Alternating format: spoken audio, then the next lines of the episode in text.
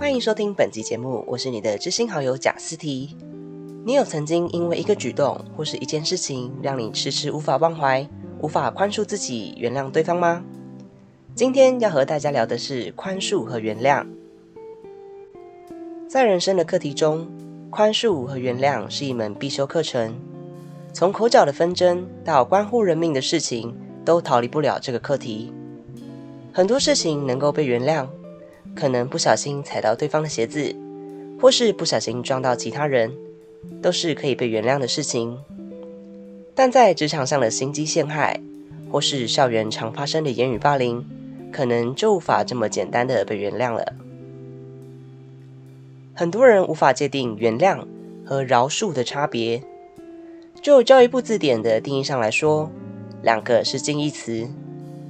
但对于我们的人生来说，原谅和宽恕是截然不同的一件事情。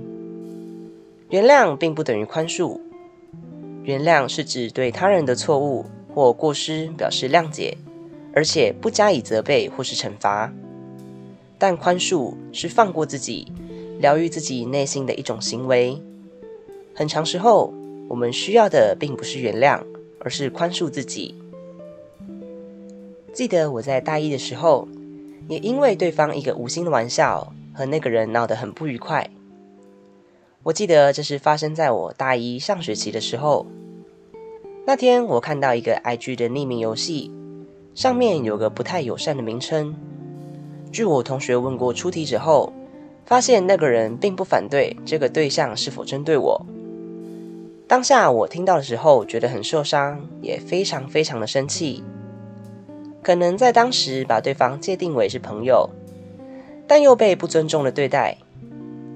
这件事情大概过了一年后，因为一些缘故，我们后来又把事情讲开。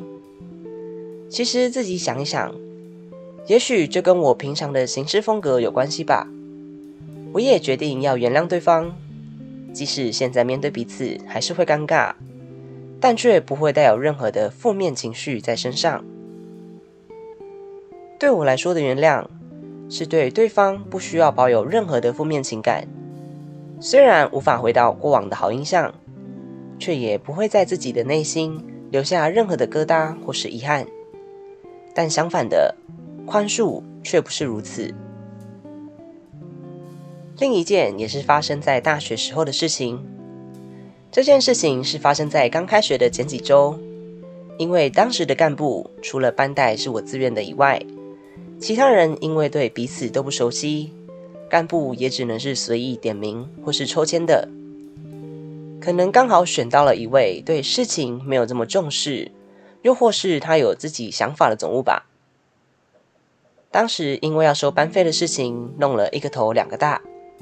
因为要处理班费，还特别召集大家要开个班会，顺便统筹比赛的事情。我当时特别叮咛大家千万不要迟到了。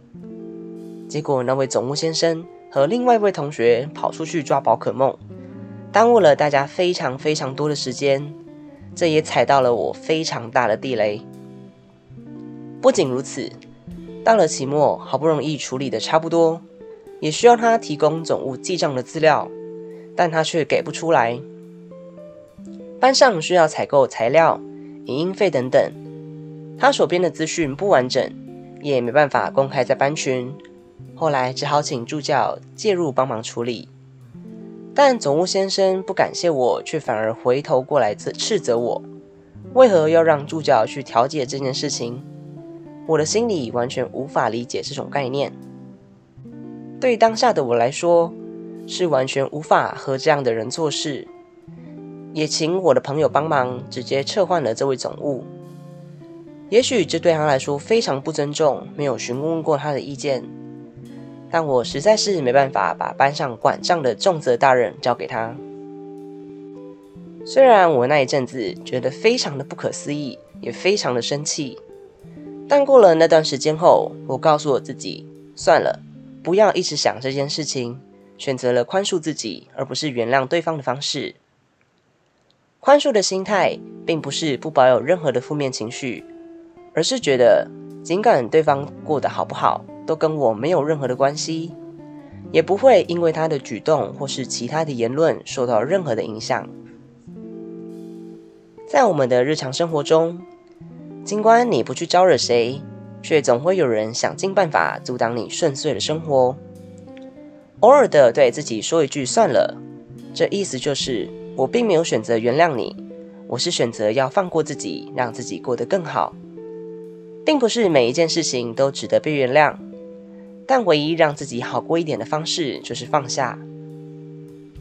时常让我们无法原谅对方的原因是没有换位思考。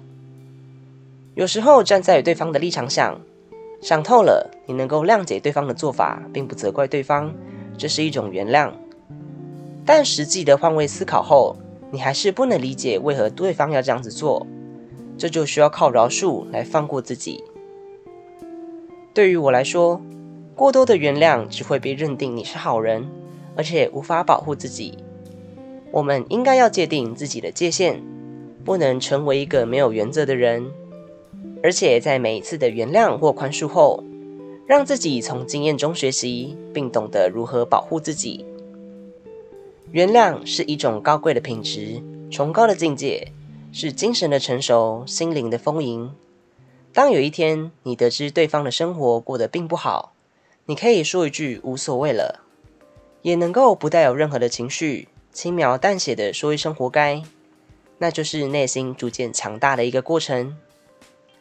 今天的故事就先分享到这边啦，希望你的生活可以过得顺遂，尽管受了伤，也要懂得放过自己，让自己过得更好。